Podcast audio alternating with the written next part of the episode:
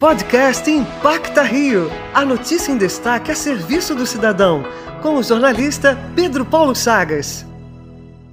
A Frente Cavalcante organiza a ação Comunidade Viva. A campanha pretende arrecadar materiais escolares e itens de prevenção contra a Covid-19 para uma escola da região. Mesmo sendo contrário à reabertura, o coletivo reforça a importância do combate e da conscientização sobre os perigos da doença. É isso que fala um dos coordenadores da frente, Leandro Santos. As pessoas que, que acompanham a frente, que vão ouvir essa entrevista, elas podem doar materiais escolares, cadernos, canetas, lápis e produtos que ajudem para a prevenção do Covid. Máscaras, álcool em gel, todas essas coisas que são ferramentas para manter as pessoas quanto mais seguras do Covid possíveis, que é importante para a gente é que seja uma reabertura com segurança, porque eu acho que, que não vale a pena reabrir uma escola de maneira insegura, mas eu acho importante a gente estar tá lá para orientar. Orientar as crianças, orientar os funcionários, orientar os pais, orientar, tentar orientar de alguma forma